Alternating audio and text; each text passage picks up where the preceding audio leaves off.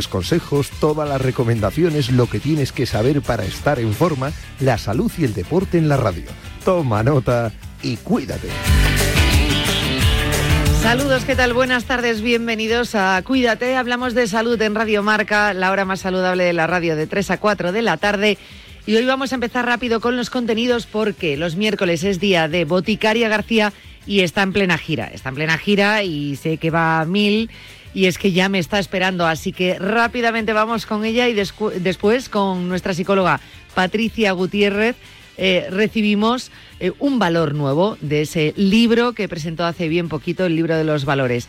Y también con de libros Balacosa con Boticaria García, porque la gira es con su libro Tu cerebro tiene hambre. Así que hoy vamos a aprender seguro que mucho. Comenzamos, cuídate. ¿Qué tal, vecino? Oye, al final te has puesto la alarma que te recomendé. Sí, la de Securitas Direct. La verdad, es que es fácil que puedan colarse al jardín saltando la valla. Y mira, no estábamos tranquilos. Lo sé. Yo tuve esa misma sensación cuando me vine a vivir aquí. Protege tu hogar frente a robos y ocupaciones con la alarma de Securitas Direct. Llama ahora al 900-103-104. Recuerda, 900-103-104.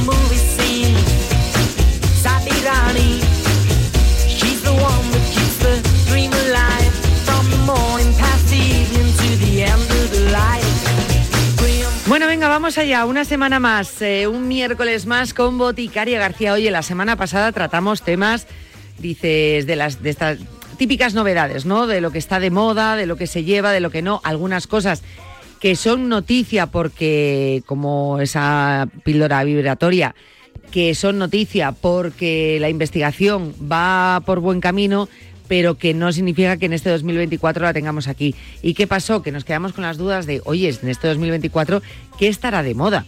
¿Eh? Como si fuese pues tendencias, ¿no? Tendencias en 2024, ¿qué va a estar de moda?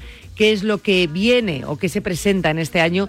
Y queremos saber, y más cuando tiene que ver en materia de salud, ¿funciona o no funciona? Todas estas cosas. Pues nos la cuenta siempre Boticaria García, a veces cantando y la mayoría hablando. Boti, buenas tardes. Muy buenas tardes, ¿qué tal? muy bien, muy bien, con muchas ganas de hablar contigo, eh, oh, siguiéndote la pista por todos lados. Sí, pues es difícil, ¿eh? Ya, la verdad que es complicado. Me muevo más que los precios y los precios ya saben lo que se mueven ahora mismo. Menos mal que lo anuncias, generalmente dónde vas a estar, porque a veces me entero cuando se me ha pasado las stories a toro pasado cuando ya estás saliendo de la ciudad. Pues mira, estamos ahí a tope. De todas maneras, yo tengo puesto en Instagram un cartelito ahí fijo con, con la gente puede ver cuáles son los destinos del, del Boticaria Tour de este año, el, el, Adipocito Tour, y dónde estamos, dónde estamos yendo a, hablar de que tu cerebro tiene hambre y sobre todo de las estrategias para que tu cerebro no, tenga hambre. Porque al final todo el mundo me dice lo mismo. Dice, bueno, sí, sí, pero, pero cuéntame qué es lo que tengo que hacer yo para, para que mi cerebro no me hackee, porque nos, tiene, nos, tienen fritos. Eso es, ¿cómo, cómo, cómo tengo que, que contrarrestar ese cerebro, ¿no? Que a veces manda y manda de formas, bueno, pues que no nos convienen. Bueno, pues entender cómo nos está mandando, cómo manda en nuestro caso y cómo tenemos que responder, que eso es lo importante, y entenderlo bien. Tengo una duda respecto a esto que a lo mejor no me la vas a poder solventar, ¿eh? No digo que no y no pasa absolutamente nada, no puedes solventar todas las dudas. A ver, a ver. Si yo soy una ciudad y, por ejemplo, eh, ya has estado presentando el libro en mi ciudad, eh, o eh, por lo que sea ese día no puedo estar. Es decir, que ahora esté de promoción el libro, o sea, que estemos en, plenos meses, porque acaba de salir el libro hace un mes aproximadamente, no significa que esto acabe. O sea, que tú a lo mejor en junio sigues y de repente te llaman de cualquier ciudad que quieren que vengas a hablar de tu cerebro tiene hambre y tú vas a seguir con ello, ¿no? Hombre, por ejemplo, el 1 de mayo voy a estar en Cuenca, mm, ah. que ya lo sé. O sea, y es, y es en mayo y anda que no queda eh, todavía. Entonces sí, a ver, yo ahora tengo una, una gira en la que, bueno, pues hemos hecho eh, Alicante y mm, tenemos Barcelona y, un, y Valencia y, bueno, tenemos un montón de cosas por ahí cerradas y cerrándose, pero además de estas ciudades ¿Sabes qué pasa? Que como yo me muevo mucho y tengo muchas charlas y muchas cosas por ahí, pues aprovecho que tengo una charla en Valencia, pues venga, por la tarde me quedo y hago una presentación, ¿no? Vale. O y sea, esto, sí, sí, sí, sí. No, dime, dime. No, que estas cosas que yo hago así con, con, con- cierta frecuencia, ¿no? Pues son las que son las que estamos ahora aquí en lo inmediato. Pero luego, cuando el jamón de York no existe, el libro salió en mayo y yo acabé haciendo, terminando la gira con los villancicos del jamón de York Tour en diciembre. O sea, yo la última presentación la hice en diciembre, bueno, luego hice más al, al año siguiente, pero ese mismo año, la presentación, o sea, desde mayo hasta diciembre seguía dando guerra. Al final, si me llaman voy, pues esa es la cosa. Eso, eh, vale, eh, claro, es que me daba mucho miedo porque dije, como ahora en este mes, pues eso, febrero, marzo, estás de gira, que yo que no se me agobie la gente, que como yo sé que a veces preguntan, oye, de hecho, es que concretamente el otro día, se me había olvidado decírtelo, me escribió una amiga y dice, ¿tú sabes si Boti va a venir a la ciudad? Eh, y si no puedo ir, y si no sé qué, y si no sé cuánto, y dije yo, bueno, pues no significará que vaya esta, esta única vez por, la, por, por el libro, sino que a lo mejor, pues oye, te vuelven, vuelves a repetir ciudad en septiembre porque te han llamado para otra cosa, para hablar del libro, o sea que durante todo el año puedes seguir viajando y que no pasa nada. A eso me refiero, que las ciudades se pueden seguir sumando a tu Sí, gira. sí, total, total, total. Esto, esto es como, como un concierto, como, como si fueses un grupo de música, pues lo mismo, no vas añadiendo ciudades a tu concierto, pues igual. ¿No? Pues a ver, al final esto funciona donde donde hay interés, eh, pues es, es como es como como funcionan las cosas y de repente alguien que dice, ay mira, yo voy a engañar al alcalde de mi pueblo. Y sí, sí, sí, sí, pues venga, engaña al alcalde de tu pueblo y, y nos vamos para allá. A ver, al final, lo, lo bonito de esto, y yo creo que de las cosas que más valor, más me gustaron del jamón de ayer fue encontrarme con la gente, ¿no? Y, decir, pues mira, esta gente que te quiere conocer, que solo te ve por redes sociales, tiene la oportunidad de pasar un rato, de disfrutar, de, de hacerte fotos, de conocer a la familia. Eh, hay gente que viene a presentación con su hermana, con su padre. Yo animo a la gente a que venga, sobre todo porque son temas de interés, o sea, para todo el mundo. Hombre, Así que nada, pues muy divertido y sobre todo con siempre pues, con una guitarrica o con unas panderetas. ¿Sabes que tengo panderetas?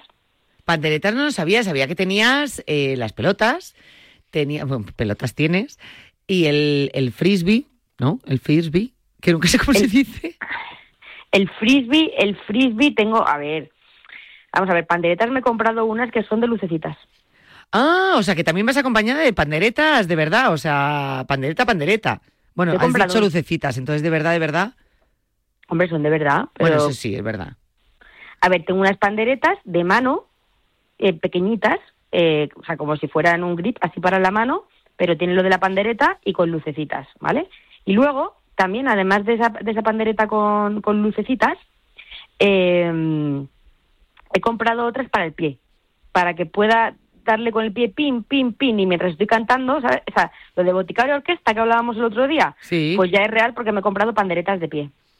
Madre mía, o sea, yo, eh, tú te sabes el hombre orquesta este de Mary Poppins, Eh, bueno, Eh, sí. de hecho, el, em, ¿cómo se llama? Bert, ¿no? Sí, sí, sí. Bueno, sí. pues este, igual, te imagino. Algo parecido. Ya sabes que a mí me gusta más verme como Don Hilarión con un chaqué, pero bueno. mm, Pero ¿por qué no? ¿No? es bonito. Eh, lo que pasa es que entre el, desoll- el desollinador así, con la cara negra. Bueno, fíjate. Estoy pensando una cosa. Mm, es que es fuente de inspiración, ¿eh? Buah, Es fuente de inspiración, fíjate. Bueno, estoy pensando en, en que en que necesito lo de la cara pintada, lo del desollinador, ese que iba con la- el Bert que iba con la cara pintada. Sí. Es el adipocito pardo. ¿Ves? Pues mira, Eso es importante. no me parece voy a- un mal disfraz. Me, me voy a mandar una foto al WhatsApp. Mm, eso, mm, mira, ahora mismo, ¿eh? Hecho. Lo necesito.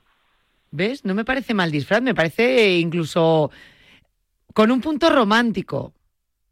Sí, está muy bonita esa película, ¿eh? Es que es maravillosa. Es maravillosa. Pues me parecería un punto romántico incluirlo en, en la gira. Claro, muchos dirán, oye, no deis estas ideas porque a mi ciudad ya ha venido y entonces eso no lo he visto. Ah, amigo, es lo que tiene. A medida que va avanzando la gira, pues se van añadiendo cosas. Gira el mundo, gira en el espacio Ay. infinito. Eso también podría ser. Por favor, por favor, inclúyela. Me muero si la incluyes. Sí, es que gira, gira la grasa en el adipocito. Claro. Mm, gira, gi- gira el mundo, no, gira. Si el mundo gira, no, no, no, No. no, hay que pulir, hay que pulir. Si es que esto, hay que, que la gente piensa que las canciones salen solas, hay Sí, que sí. trabajarlas. No, esa necesita pulición, ¿eh? Las canciones, ¿para que las trabaja? Eso es así. Eso es punto, ya está. Ay, me encanta, me encanta ser fuente de inspiración. Como no tenemos el disco cerrado, si se os ocurre alguna canción, nos la mandáis. Sí, que sí, nosotros tenemos la que cerrar pasamos el, estudio lo tenemos que cerrar en breve ya. Ay, sí, sí, porque es que si no va a ser el disco más largo de la historia. O sea, disco con 38 canciones. Pues no, hay que dejar para el siguiente también. Sí, sí, sí, sí, hay que dejar hambre, hambre de más. Ah, por eso, y aparte este tiene muchos estilos musicales, o sea, que ¿para qué queréis más? En fin, pero bueno, por si acaso, por si acaso, que todavía hay tiempo. Eh, bueno, vamos a meternos de lleno en esas novedades que vienen en 2024, aparte de que la mayor novedad se presentó en enero y estamos hablando de ella, Tu cerebro tiene hambre, ese libro que esperábamos con ansia y ganas y que ya te puedes comprar. Eh, vienen muchas más novedades en todo este 2024. Por ejemplo, algo impronunciable, como es el CRISPR. CRISPR. CRISPR. CRISPR. Crispr-Hander, Crispr-Hander, Klander, ¿no? Eh, pues, pues casi. Mira, se escribe crisp y luego una R. Ah, CRISPR. Y, se- y entonces se suele pronunciar como si hubiera una E entre la P y la R, CRISPR. Ah, CRISPR, jolín, pues anda que yo poco lista he estado. Decimos CRISPR y, y ya está, ¿vale? O sea, no, no nos vamos a liar porque el, el nombre es mm, un poco... Complicadete, complicadete. Sí, mira, eh, es la sigla para Cluster Regularly Interspace Short Palindromic Repeats. Lo de interspace, no sé qué significa. Significa repeticiones palindrómicas cortas agrupadas irregularmente interespaciadas. Ah, pues, pues muy interesante el tema. Muy y interesante. también son, o sea, no nos hemos entendido ni con el CRISPR, ni con el Cluster Regularly, ni con las repeticiones palindrómicas, vamos a decirlo de una cuarta manera. Vale.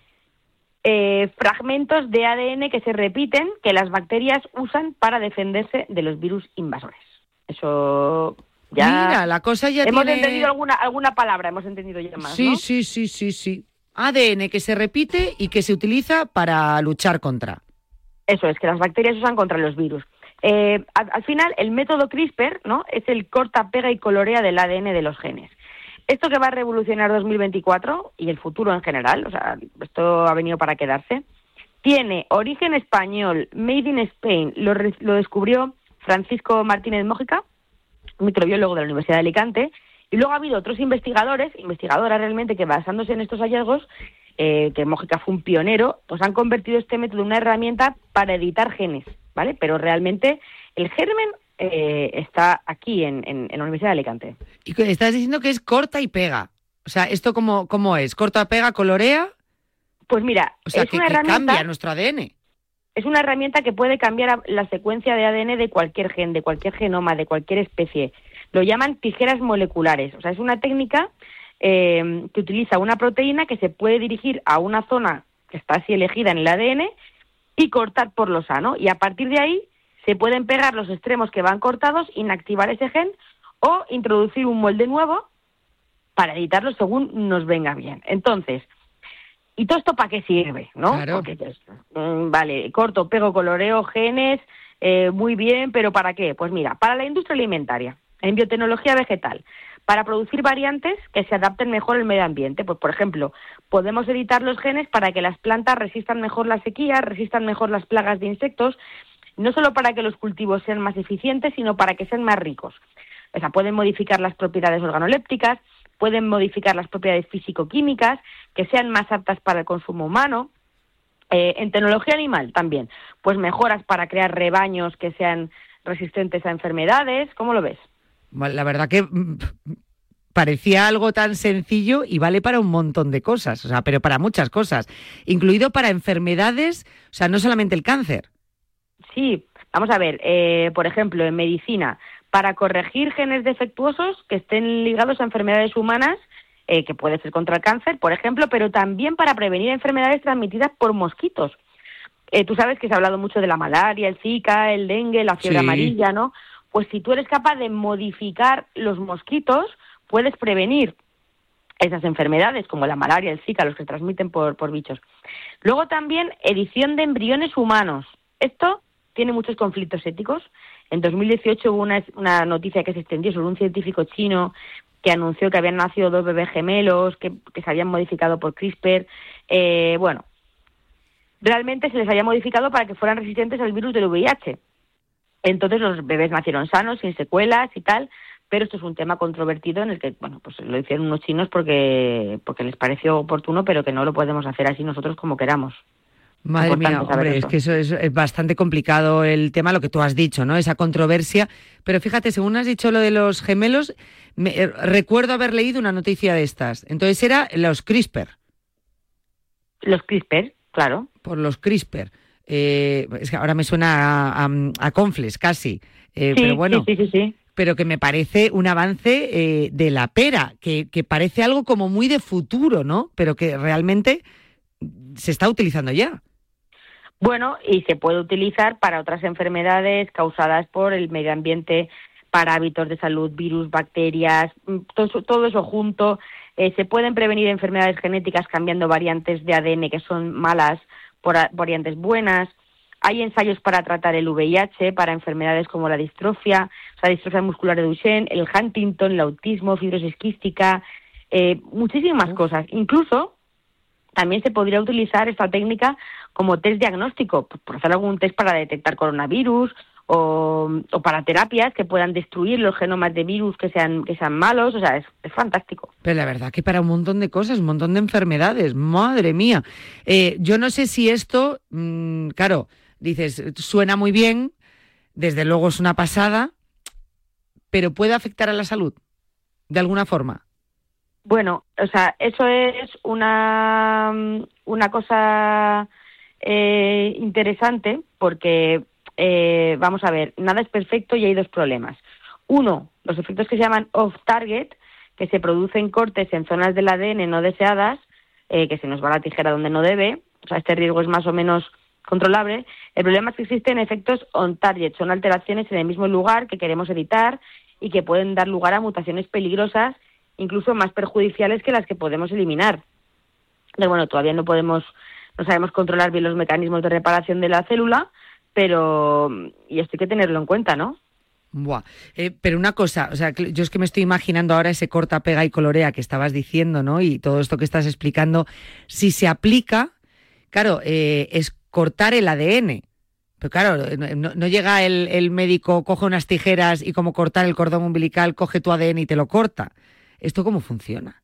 Bueno, pues el gran reto es eh, hacer llegar los componentes de la técnica a las células Actualmente lo más usado son unos virus poco peligrosos, eh, unos, virus que están para transportar y lo introducen sin insertar el ADN. Pero hay muchas investigaciones para hacerlo mediante nanotecnología que podría ser más eficaz, más específica. O sea, de momento la eficacia pues es, limitada. Y precio tiene que ser, estamos hablando de algo caro, ¿no? Pues mira, el precio puede estar entre 2 y 3 millones de dólares por paciente, eh, algunas costes que se ha hecho en algunas terapias para tratar la anemia falciforme, es un precio que seguramente no van a poder abonar la mayoría de pacientes de anemia falciforme. O sea, la mayor parte de ellos está en África y ese es el verdadero problema al que se enfrentan esas terapias de última generación. El problema que ya no es científico ni técnico, sino económico. Es que es, complicado y según estabas hablando también de la complicación que supone, ¿no? O sea, aunque lo estás explicando como algo muy sencillo, se ve que es una técnica eh, complicada. ¿Es por eso que es tan caro? Bueno, porque los laboratorios, que son los que invierten en todos estos procesos, que por cierto, mm, como hemos dicho, son carísimos, tienen que resarcirse de la inversión realizada y eso es legítimo, ¿no? O sea, hay muchos medicamentos que se han testado, que se han desarrollado, que no se aprueban, que se tienen que tirar a la basura. Entonces, no solo se paga por el que está, se está fabricando, sino por la inversión que ha habido detrás. Y esto tiene que ser compatible con un precio razonable, eh, para los sistemas de salud, esto que, se pueda ser pagado, que se acceda a las terapias, es decir, hay que, hay que combinar que un laboratorio haya estado 15 mm, años o 20 investigando en una molécula y haya invertido miles de millones de euros en investigación, con que luego esto se pueda pagar asumible, porque si no, fíjate.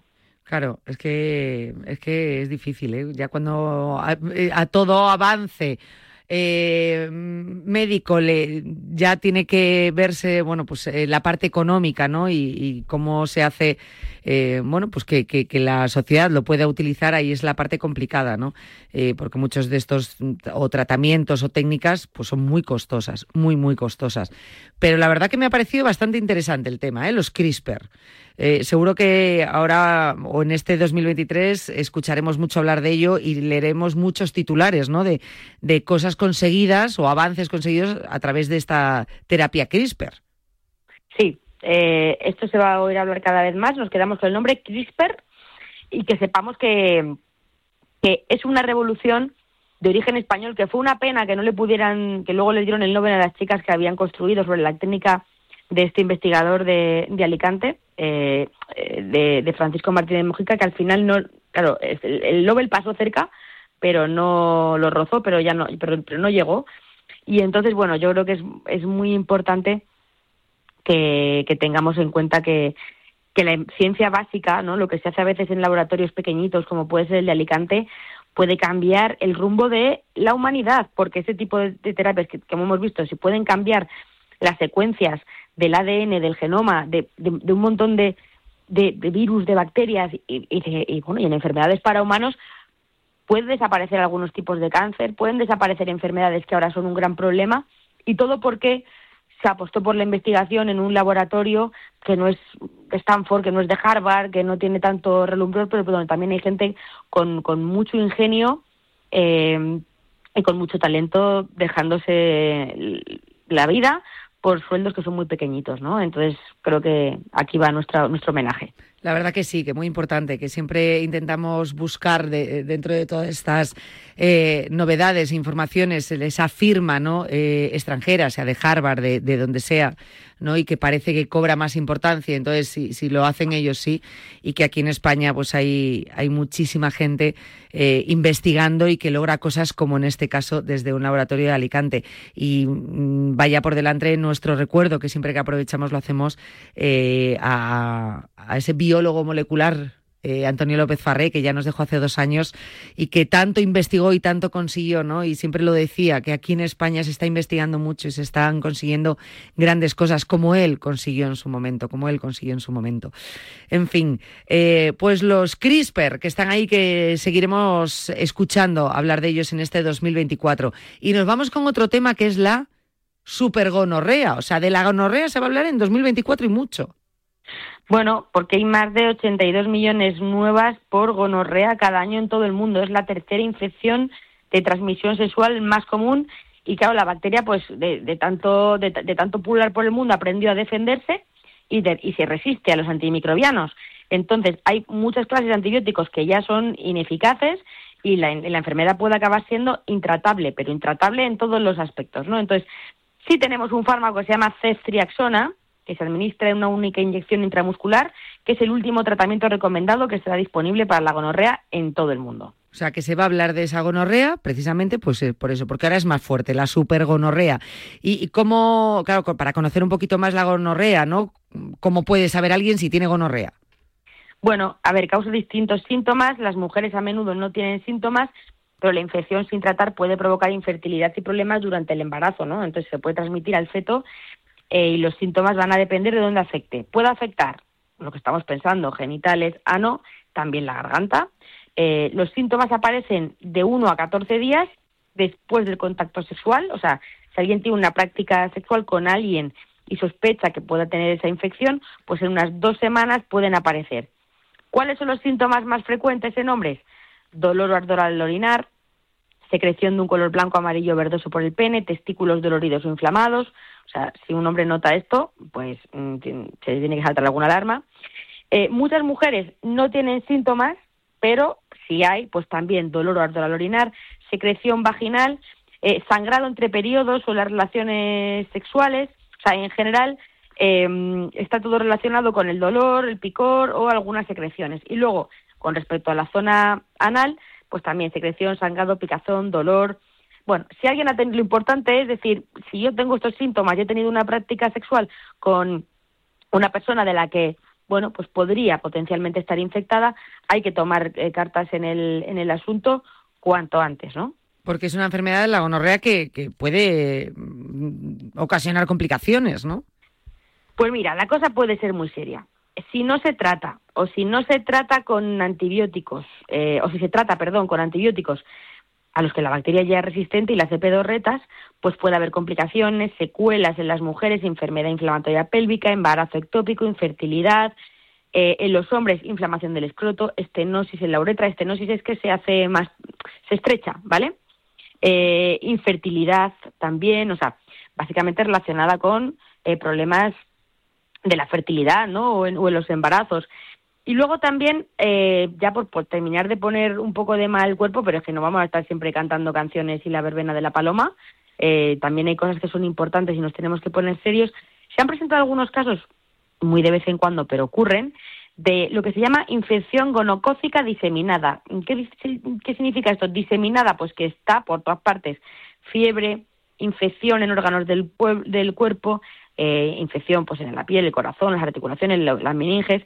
Y aunque es difícil de cuantificar, eh, puede haber estigmatización y afectar a las relaciones personales, ¿vale? Entonces, bueno, pues son cosas que tenemos que tener en cuenta. Yo siento terminar con esto así, mm, que no es muy agradable, pero 82 millones de casos, eh, hemos comentado al principio, de infecciones en todo el mundo, 82 millones de nuevas infecciones. ¿Por qué? Porque no está controlado y esto es a más a más y estamos utilizando mal los antibióticos. Entonces, tenemos que tener en cuenta que la prevención, o sea, esto que cuando yo era pequeña eh, lo del póntelo, pónselo y todas estas cosas, ¿no?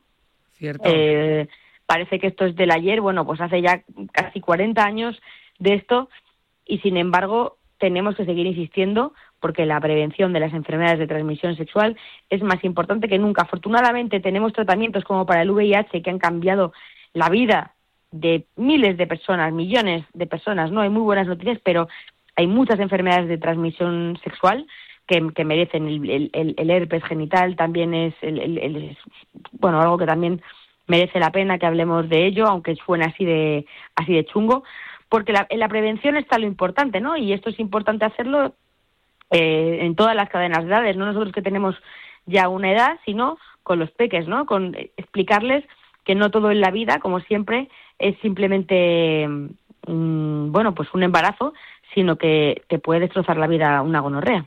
Hombre, y tanto. Eh, tantas enfermedades de, transmisión sexual, hay que tener muchísimo cuidado. A mí es un tema que, me da pánico y efectivamente lo que tú decías, fíjate ese claim que recordamos de cuando eras pequeño, ¿no? El póntelo, pónselo y ahora eh, no, están, o sea, ahora ya no, no, se habla tanto del tema y es algo que no debería dejar de, de hablarse permanentemente, ¿no? Eh, y sobre todo con, con, la gente más joven, que hay muchísimas cosas, muchísimas enfermedades relacionadas con esas relaciones sexuales, bueno, que si no te proteges, pues pueden, pueden conllevar esas enfermedades. En fin, bueno, Boti, pues eh, de todo esto se hablará mucho en 2024 y nosotros lo hemos contado aquí en el programa, por supuesto, más noticias que irán saliendo y de muchos más temas que se irán hablando y nosotros pues los traeremos aquí a Cuídate. Eh, te mando un abrazo muy fuerte. Un beso enorme, enorme, enorme. Un abrazo y continúa tu gira. Abrazos. Vale, adiós, adiós. Mantén tu colesterol a raya con Oxicol y su fórmula con monacolina K y berberina. Una cápsula al día es todo lo que necesitas para ayudar a mantener unos niveles de colesterol adecuados. Oxicol, porque cada latido cuenta. Y recuerda, encuéntralo en tu farmacia. Tenía que ser de Kern Pharma. Las apuestas de goles llegan a Radio Marca. De domingo a jueves a partir de la una de la madrugada, analizamos las mejores claves y los mejores consejos para apostar con responsabilidad y la mejor información posible. Las apuestas de goles llegan a Radio Marca. Con Pedro Pablo Parrado y Javi Amaro.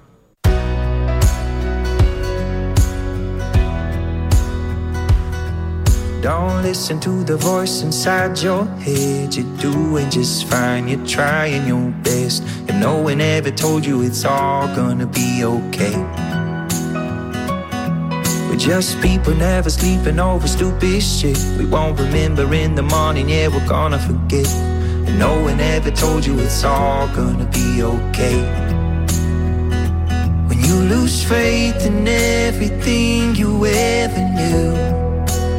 Don't give up on you. Life gets overwhelming. Relying on yourself is hard to do. But don't give up on you. No. If you've been lost and lonely. Bueno, pues sintonía que anuncia nuestra amiga y colaboradora Patricia Gutiérrez, psicóloga, cofundadora del Centro TAP, creadora de Proyecto Familiando, que siempre os recomiendo eh, que creo que por algo se empieza a entender lo que es la familia, la familia que construyes, la familia que decides que te acompañe. Y, también autora del libro Descubre tus valores, algo que tanto necesitamos que mm, una vez los empiezas a descubrir y, y te sientas y eres consciente de esos valores o que has perdido en algún momento de tu vida eh, o, que, o, que, o por los que te has sentido perdida en algún momento de tu vida y que vuelves a recuperar de una manera consciente, pues eh, te das cuenta de, todos los beneficios y todo lo que te puede aportar, ¿no? Y yo creo que es un poco lo que vas a encontrar en este libro, lo que vas a sentir si empiezas a trabajar con este libro, Descubre tus valores. Y bueno, pues semana a semana con Patricia Gutiérrez descubrimos un valor eh, nuevo y siempre digo, casi siempre, y Patricia me va a corregir si me equivoco, digo lo mismo. Vamos con un valor, lo presentamos y digo, ojo, este valor me, me, provoca curiosidad, me apetece mucho hablar de ello, pero viene el siguiente valor y digo, anda, ¿y este valor qué? O sea que al final todos tienen algo en sí mismo que, que nos despiertan esa curiosidad, precisamente el valor que, del que hablábamos la semana pasada y que, y que bueno, que nos gusta el que podemos aprender algo nuevo. Eh, Patricia Gutiérrez, ¿qué tal? Buenas tardes. Buenas tardes, Yanela, ¿cómo estás? Pues muy bien. Me encanta oírte, porque efectivamente esta sensación que tienes tú de, oye, esto, esto de ir descubriendo, ¿no? El siguiente valor, qué interesante, oye, qué importante, esto me viene muy bien para mí, para mi entorno, para mi sistema de, de, de familia, para mi sistema de valores individual, el colectivo, oye, esto es una maravilla. Pues esta sensación, fíjate que a medida que los oyentes nos van escuchando, esta es un poco la devolución que, que voy teniendo, es decir, oye, este es súper interesante, ¿eh? Totalmente. Digo, bueno, bueno, espérate al siguiente. es que eso te iba a decir, porque yo me acuerdo, y yo creo que, les pasará pues a los oyentes que ya, se hayan hecho con el libro, ¿no? Eh, o si no, cuando se hagan con el libro se darán cuenta que les pasa. Lo normal es que en un libro así pues te vayas al índice y digas a ver de qué valores va a hablar y hay un montón. Entonces, en un principio, eh, eliges valores. Tú ves el índice y dices, ah, pues este, este y este. Pero cuando empiezas ya a meterte en, harina, cuando empiezas a, desarrollar cada, cada, valor, cuando lo ves, cuando lo aprendes... a ver el descriptivo, ¿no? Y a, y a ver la parte conceptual y desde dónde se construye, ahí se toma conciencia. Esa es la esa conciencia, pero es que lo gordo, claro, es que dices, eh, ostra, pues este valor yo no lo había cogido, lo, había elegido al principio, o no le había dado la importancia que tenía, o no lo entendía de esa manera. Y entonces te das cuenta que son valores eh, en sí mismo que, que, todos pueden llegar a ser necesarios o que todos los puedes llegar a adaptar a ti. Y al final hablabas de todos esos sistemas eh, en los que nos podemos beneficiar, y yo diría... Eh, que en el bienestar general, ¿no? O sea, es, es. lo que vamos a conseguir también con, estos valores, ya no solo... Es el equilibrio. El equilibrio, perfectamente. Sí, el equilibrio emocional, la estabilidad, la seguridad interna, el saber que tienes un sistema de protección, ¿no? Hemos hablado en otras ocasiones de escudo y es que el tener construido un sistema de valores eh, consciente, elegido desde la elección, lo que nos permite es sentirnos en protección, el decir, oye, yo soy esta persona, esto es lo que me describe, los valores, los valores me dan direccionalidad, voy hacia el lugar donde quiero, construyo mi mundo y voy tomando decisiones porque tengo una, mm, una guía, ¿no? Los valores son guía, por lo tanto, ya no actúo, eh, bueno, pues de manera intermitente o ya no actúo con, con dejándome llevar por, por otras tomas de decisiones a nivel externo, por eso que llamamos satélites, ¿no? que la vida eh, nos va poniendo a, a lo largo de nuestro crecimiento, de nuestra madurez, sino dices, no, mira, yo en cada toma de decisión, en, cada resolución de un problema, de un conflicto, o, o en cada deseo o en mi motivación Mm, sé lo que me apetece porque me conozco, sé lo que me viene bien, sé lo que es coherente conmigo. Hay cosas que sí van a estar en mi mundo y hay cosas que elijo que no estén. Y eso es protegernos. Una evaluación que nos hacemos a nosotros mismos, ¿no? Eh, pues un poco, y lo repetimos mucho esa palabra, pero yo creo que es tan necesaria cuando hablamos de salud y en este caso de valores, que es hacerlo de una manera eh, consciente. Digo evaluación porque precisamente el valor que nos ocupa hoy, la discreción, yo no lo había visto de esa manera. Tú me, pusiste, porque me, haces una visión general antes de empezar el programa, ¿no? De, lo que es el valor que vamos a tratar. Y me pusiste sobre la pista y dije, jo, pues entonces el valor que toca hoy es un valor muy actual. Eh, habla de la discreción, habla de esa evaluación que nos hacemos a nosotros mismos, pero sobre todo esa evaluación permanente que buscamos en los demás. Y a día de hoy lo hacemos eh, nuestro día a día, eh, pues con nuestro trabajo, buscamos el, que nos evalúen, ¿no? Continuamente, si lo hacemos mal, si lo hacemos bien en el trabajo, en los estudios, en casa. Con las redes sociales, continuamente estamos intentando buscar la, aprobación de, los demás y quizás nos exponemos demasiado porque pensamos o creemos que exponiéndonos un poquito más, eh, esa evaluación va a ser un poquito mejor, esa nota que nos van a poner, ¿no? y todo esto tiene que ver con la discreción. Eso es, fíjate qué, qué interesante ¿no? es esta, esta mirada y el tener bien encajado cuál es la cómo es la conformación del ser humano en su autoestima, en su autoconcepto. Si entendemos autoestima como la evaluación que hacemos de nosotros mismos, ¿no? En, en términos positivos o negativos, una sana autoestima es que mm, bueno, nos sabemos reconocer nuestra valía, nuestras capacidades, nuestras competencias, nuestras habilidades, también sabiendo reconocer aquello que nos falta, ¿no? Por, por desarrollar aquellas mm, competencias que aún no tenemos, que nos gustaría tener, pero sin acritud, ¿no? Sin una crítica eh, amarga, feroz, sino desde el reconocimiento, decir, oye, a mí esto me falta, o yo en esto tengo que entrenarme, o a mí me gustaría mejorar en este aspecto, está fenomenal, pero no nos podemos olvidar que también el, esa autoestima se forma por la evaluación que los demás hacen de nosotros, por cómo pensamos que los demás nos evalúan.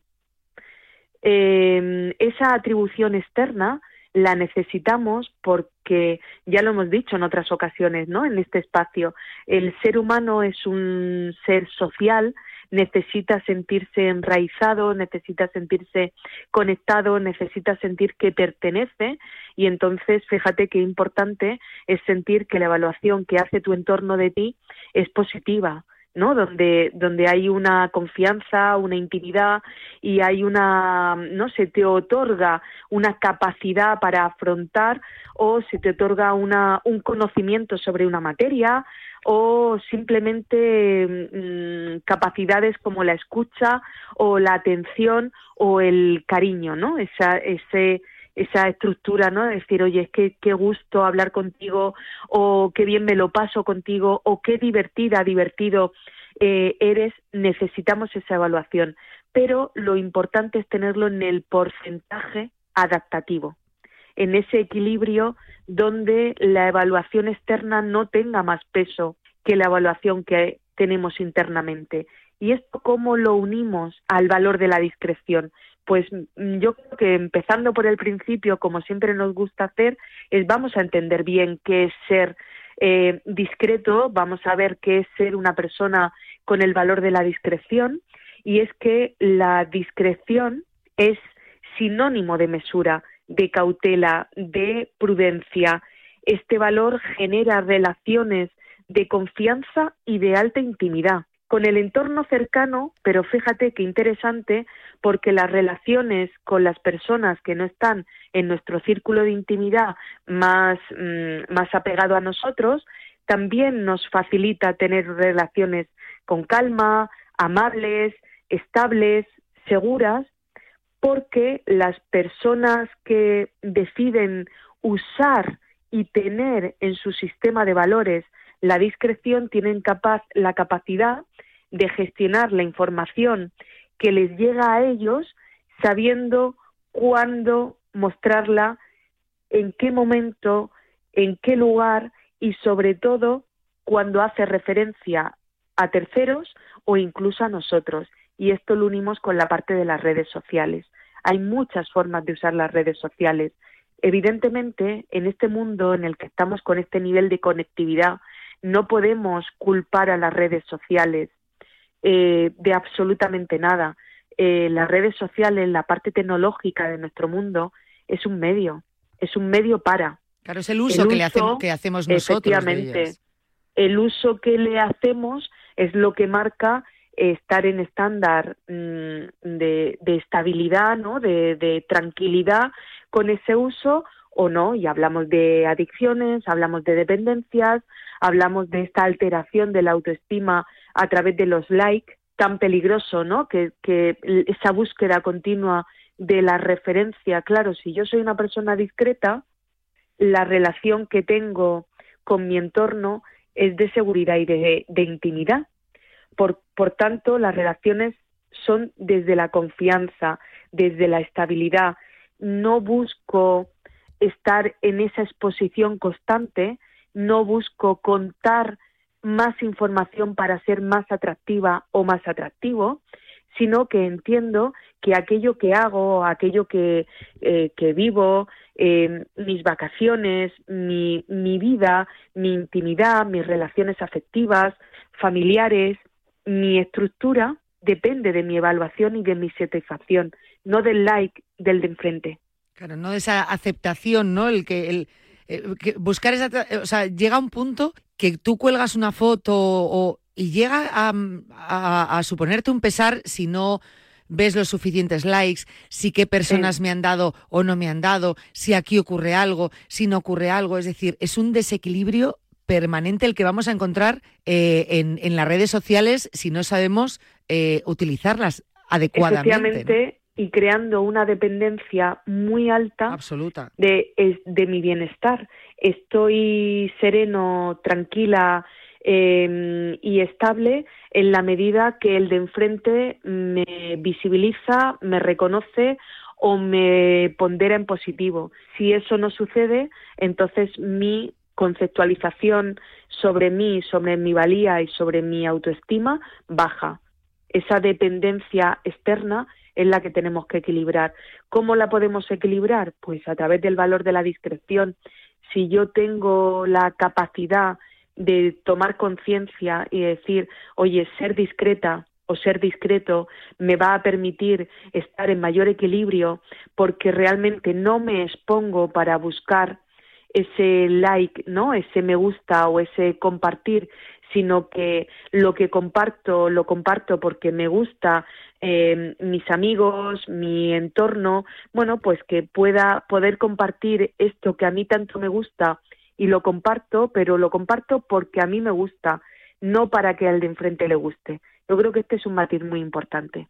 Eh, un concepto que va eh, tan, tan eh, o, que nos sorprende porque no tiene nada que ver con, con esa acepción o con ese concepto que podemos leer en un simple diccionario o, no, no, en un simple, pero en un diccionario y que no nos esperábamos que fuese que fuese a, implicar todo esto que nos estás contando.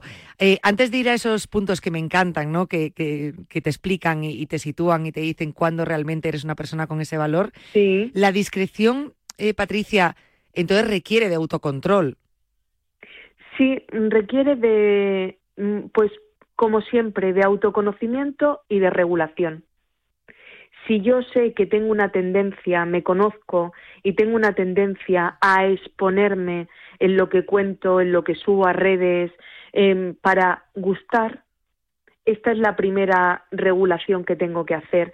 Es, oye, voy a, voy a cambiar esta tendencia, voy a cambiar esta manera de relacionarme, esta, este patrón estructural relacional, porque me daña, porque me hace daño, porque realmente estoy en la búsqueda constante de la evaluación positiva del de enfrente. Esto que en otras ocasiones hemos hablado de la deseabilidad social, la necesidad de gustar por encima de todo.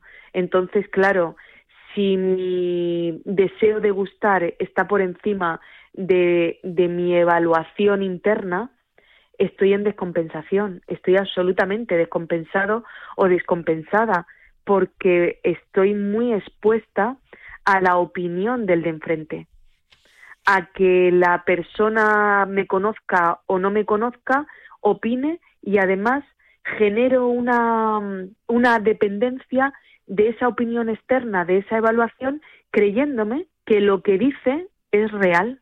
Entonces, cualquier crítica no constructiva me puede dañar porque estoy muy expuesto a la opinión externa. El valor de la discreción justamente lo que nos dice es lo contrario. Toma conciencia de qué quieres compartir, en qué momento, ¿no? Eh, contextualiza el qué, cuándo, con quién, de qué manera para forjar relaciones de intimidad, de seguridad afectiva, de estabilidad emocional, siendo tú el que promueves tu bienestar en ti mismo o en ti misma. No, no hagas que el de enfrente te genere bienestar, hazlo tú, genératelo tú, sé tu motor de bienestar, sabiendo que siempre hay un porcentaje. Yo aquí en el libro, ¿no? Hablo de esa construcción de, de autoestima y de esa y de ese porcentaje. Bueno, pues en un 20, mm, un 80, 75, 80% de nuestra evaluación tiene que ser eh, interna, nuestra, construida, estable, forjada, férrea, y hay un 20% en la que inevitablemente estamos pendientes de la evaluación de los demás.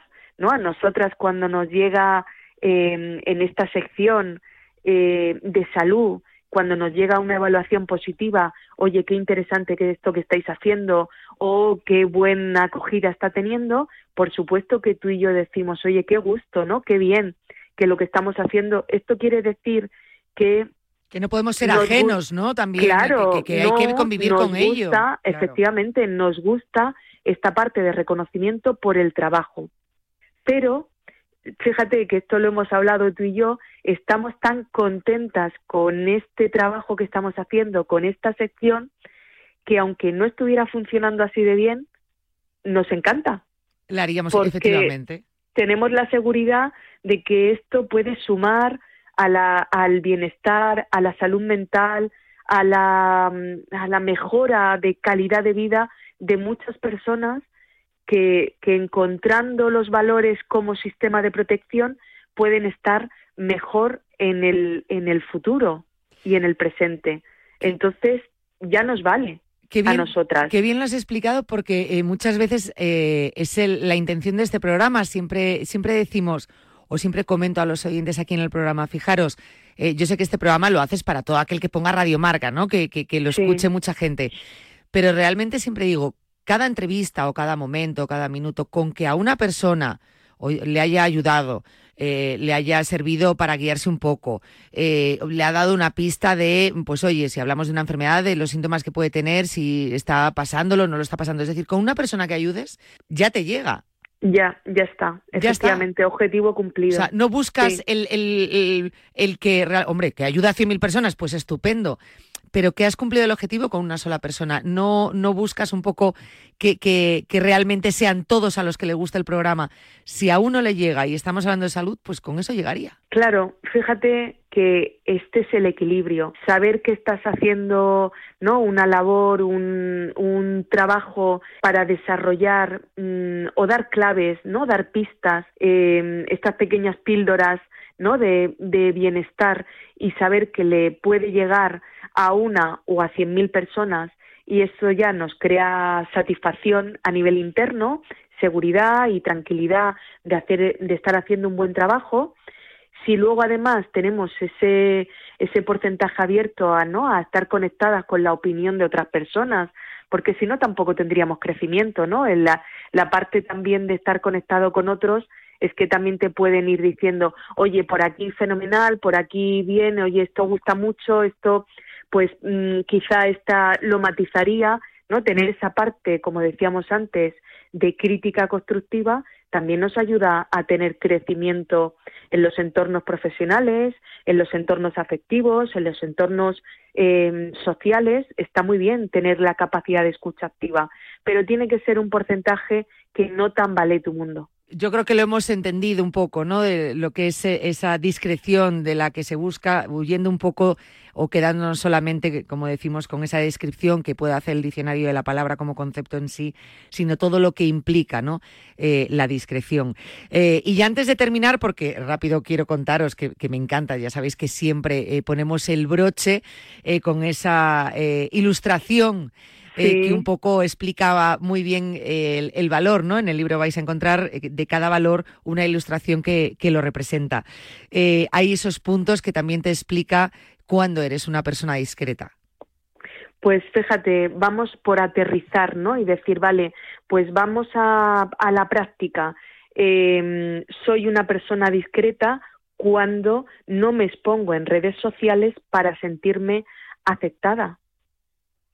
Es, ese es, ¿no? Yo hago uso de las redes sociales porque me permiten compartir contenido de interés, porque me permite comunicarme con mi estructura social, porque me permite ser altavoz eh, sobre una temática o sobre ciertas cuestiones, está fenomenal, pero no en la búsqueda del like, como decíamos al principio. Otro ejemplo, soy una persona discreta cuando elijo a quién contarle mis inquietudes, deseos o dificultades. Elección, conciencia, ¿no? Si algo tiene este proyecto familiando es precisamente esto, ¿no? El tomar conciencia, esa parte de autoconocimiento, por lo tanto, no cuento por contar, no cuento para rellenar vacíos, huecos o silencios, sino que elijo muy bien y construyo de una manera eh, bueno, pues con muchísima eh, intencionalidad el tipo de relaciones que forjo en mi entorno, en todos los contextos, ¿no? En todas las familias eh, construidas, sociales, afectivas, laborales, voy a saber discriminar en cada momento qué cuento, cómo lo cuento, hasta qué punto, con quién me siento bien cómo me devuelven esa información que estoy compartiendo. Por lo tanto, hay una, una elección en todo momento de cómo voy a comunicarme. Eh, vamos a ver un tercero. Soy una persona discreta cuando mi entorno confía en mí sus alegrías y sus preocupaciones. Claro, ¿a quién le contamos, Yanela, nuestro, nuestro mundo o, o quienes de nuestro entorno nos cuentan sus intimidades, porque confían. La discreción es. confianza, es intimidad, es saber que la, eh, el contenido que tienes en tus manos es valioso porque la persona te lo ha contado así. Por lo tanto, que nuestro entorno confíe en nosotras, en nosotros, para contarnos lo que les sucede, para ser anclaje y apoyo y, y no proporcionar estabilidad, es porque el valor de la discreción está en nosotras y en nosotros y se percibe y se conoce. No contamos todo a todo el mundo, ¿no? Discriminamos. claro, a quien realmente confías. Eso es discriminamos muy bien. Estos puntos que nos dan una, una pista, ¿no? De, pues también de, la situación, de si tenemos ese valor, si tenemos que trabajarlo más, si realmente es el momento para trabajarlo más el que estamos viviendo. Y fíjate qué interesante es que alguien que nos esté escuchando y que diga, pues, oye, yo no me había planteado nunca si mm, quiero que este valor eh, forme parte ¿no? de, mi sistema, forme parte de mi manera de actuar, forme parte de mi manera de interpretar el mundo o de, o de relacionarme con los demás.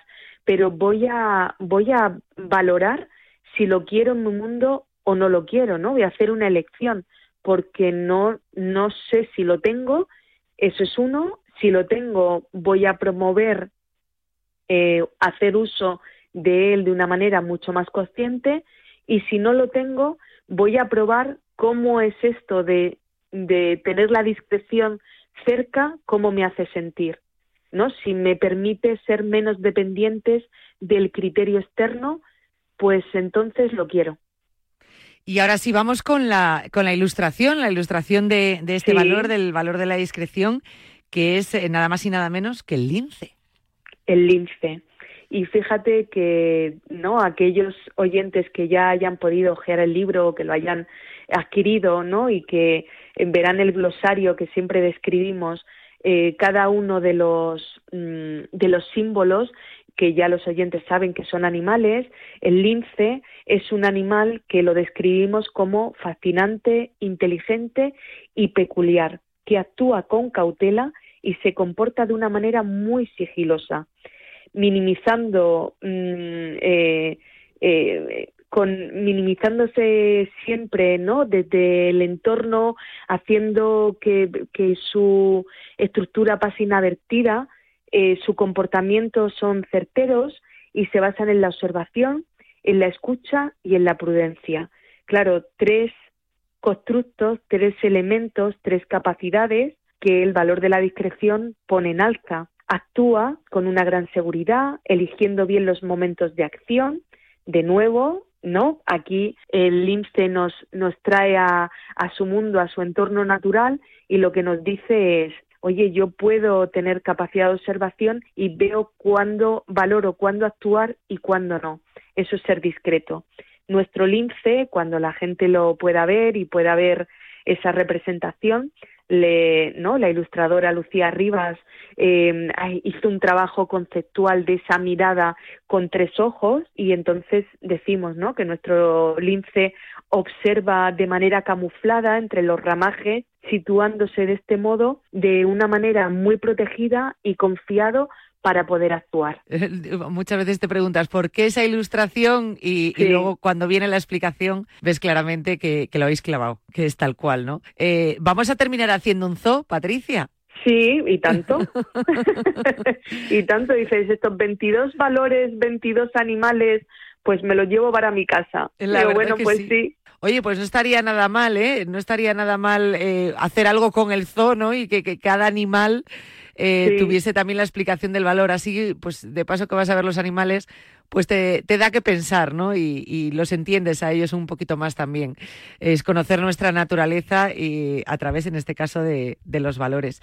Eh, Patricia, muchísimas gracias por la discreción de hoy, por ese valor y ya pensando, como siempre, en el siguiente. No adelantamos porque tenemos una semana eh, por delante para meditar y, mm, eh, digerir las palabras ¿no? que explican este valor y que te han acompañado en el día de hoy, pero no podemos tampoco evitar esa curiosidad por saber qué nos, que nos ocupará la próxima semana. Así que te esperamos con los brazos abiertos. Muchas gracias, Yanela, como siempre, por este espacio. Gracias. Un abrazo, Patricia. Un abrazo.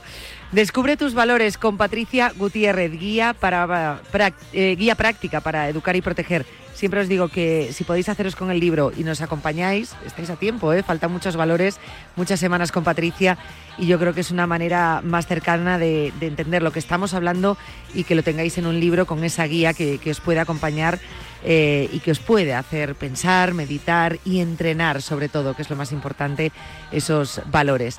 Nos vemos mañana a la misma hora, a las 3 de la tarde, aquí en Cuídate. Hasta entonces, adiós.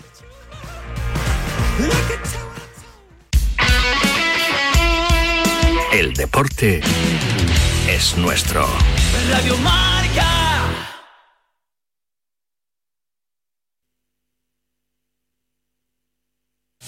Es marcador y es europeo.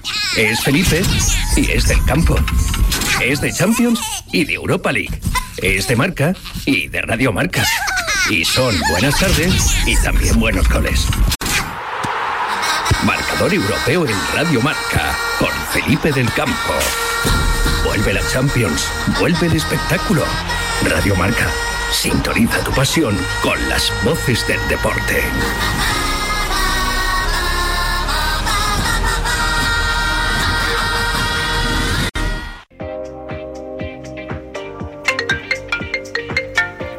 Servicio de WhatsApp de Radio Marca 628 26 90 92. Hazme el favor. Envía tu nota de audio y cuéntanos tu opinión, sugerencias y quejas. Vale. Porque tú haces la radio. Memoriza el número de WhatsApp de Radio Marca. A través del 626 28, bueno, al teléfono nuestro. 628 26 90 92. Yo creo que tiene mucho que quejar. Participa en la radio del deporte. Eh, eh. Te estamos esperando. Menudo pájaro. Si la cárcel del Barça es su estilo. Cada día de lunes a viernes a las 2 y 10 de la tarde. Sí que demuestra que está mal. El Corrillo. No es normal rotar en portería. La mejor tertulia deportiva a mediodía. Con toda la última hora futbolera.